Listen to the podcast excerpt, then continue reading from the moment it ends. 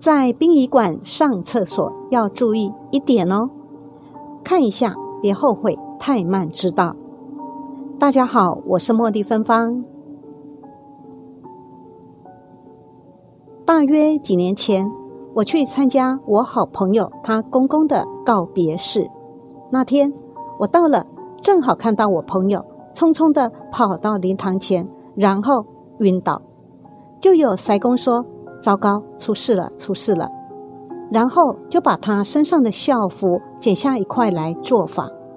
做完后，好像没有立即的效果，因为他一直没有醒来，所以呢，就把他送到医院打点滴。他的家人也很紧张，一直请师傅为他做法。三天后，我朋友醒来了，他就讲了那天发生的事情。原来那天。他本来想要去上厕所，他一个人就从灵堂这边走到走廊的另一边，但因为找不到化妆室，他就再往前走。这时，前面刚好来了四个人，抬着一副棺材，而殡仪馆本来就是阴森森的，又看到那群人抬着一副棺材，其实他心里也很害怕，但是他还是鼓起勇气，提起胆子。问那四个人说：“不好意思，请问化妆室在哪里？”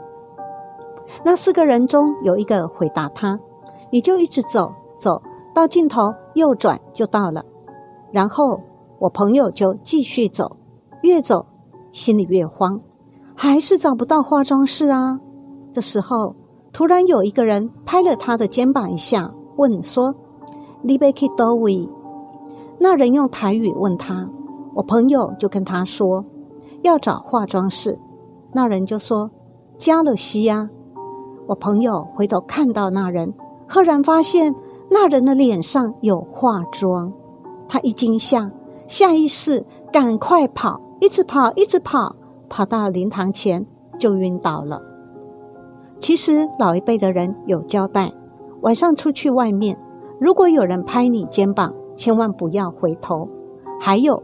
就是在殡仪馆内，如果要上厕所，不要说要去上化妆室，因为殡仪馆内的化妆室是给往生者化妆的地方，在殡仪馆就直接说厕所或洗手间就好。